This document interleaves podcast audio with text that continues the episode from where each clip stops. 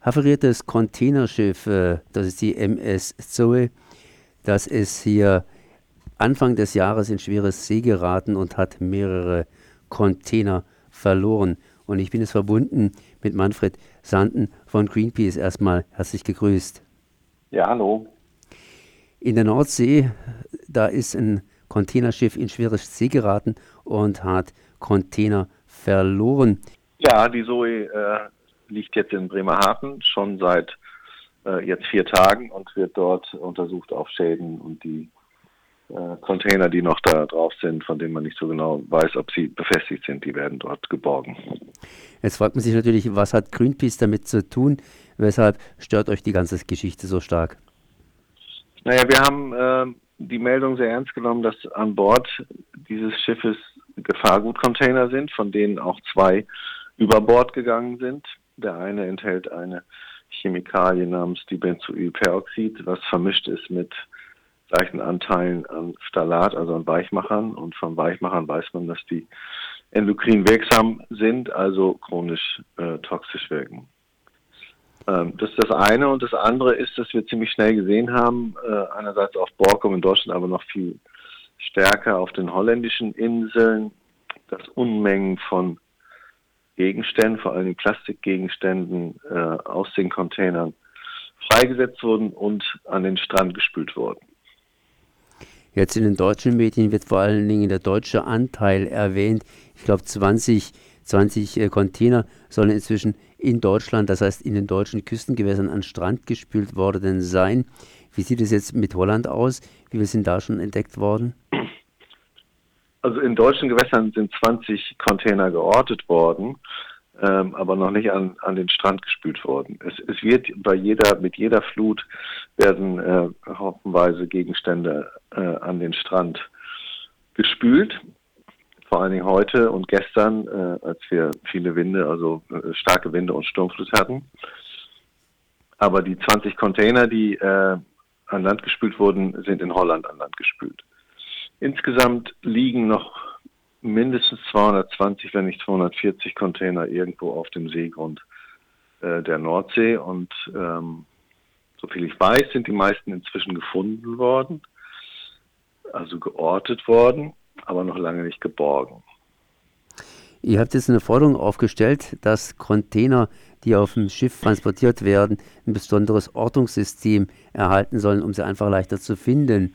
Ähm, muss das sein oder kann man nicht einfach so orten?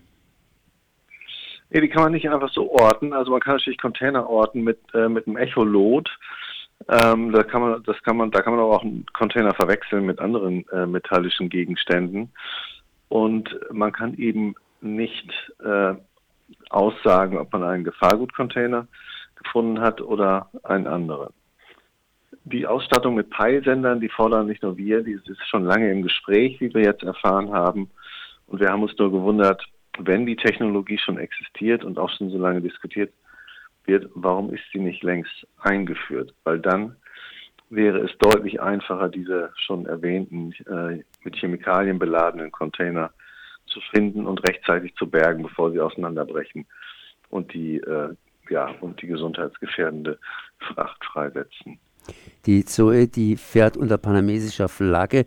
Hätte das irgendwie einen Einfluss darauf, wenn zum Beispiel Europa so eine Pflicht zu einem Ortungssystem einführen würde? Also ich glaube, die Pflicht muss international eingeführt werden. Dafür ist die International, International Marine Organization, IMO, zuständig. Dort sind viele Länder organisiert, deswegen sind alle Prozesse, die dort stattfinden, auch sehr zäh, das heißt dauern lange. Äh, bevor, es dauert wirklich lange, bevor da Regelungen eingeführt werden. Wir glauben, dass zum Beispiel diese Reederei MSC, die ja in der Schweiz sitzt, ist eine der größten Containerschifffahrtsgesellschaften. Die könnten aus dieser Havarie zum Beispiel lernen und mit gutem Beispiel vorangehen. Das könnten auch andere große, große Reedereien wie Hapag-Lloyd oder Maersk. Ich glaube, da ist niemanden, äh, sind niemandem irgendwelche Grenzen gesetzt. In der Nordsee ist jetzt, wie gesagt, dieses Unglück passiert. Äh, man weiß noch nicht genau, weshalb bzw. was die Ursachen dazu waren. Auf jeden Fall sind die Container im Wasser drin. Sie haben vorhin hier erwähnt, verschiedene Chemikalien die jetzt wohl austreten werden oder austreten könnten. Was passiert in der Nordsee mit diesen Chemikalien?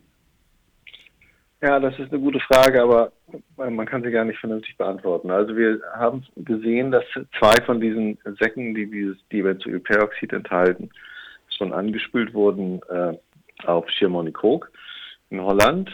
Äh, zwei weitere Säcke, deren Inhalt fehlt, also die schon entleert sind, in, ins Wasser entleert sind, wurden auf Borkum angespült. Das bedeutet, dass der Container, der diese Chemikalie enthält, äh, offenbar stark beschädigt ist und die 20, 25 Kilogramm schweren Säcke, in denen das Pulver verpackt ist, jetzt im Wasser treiben.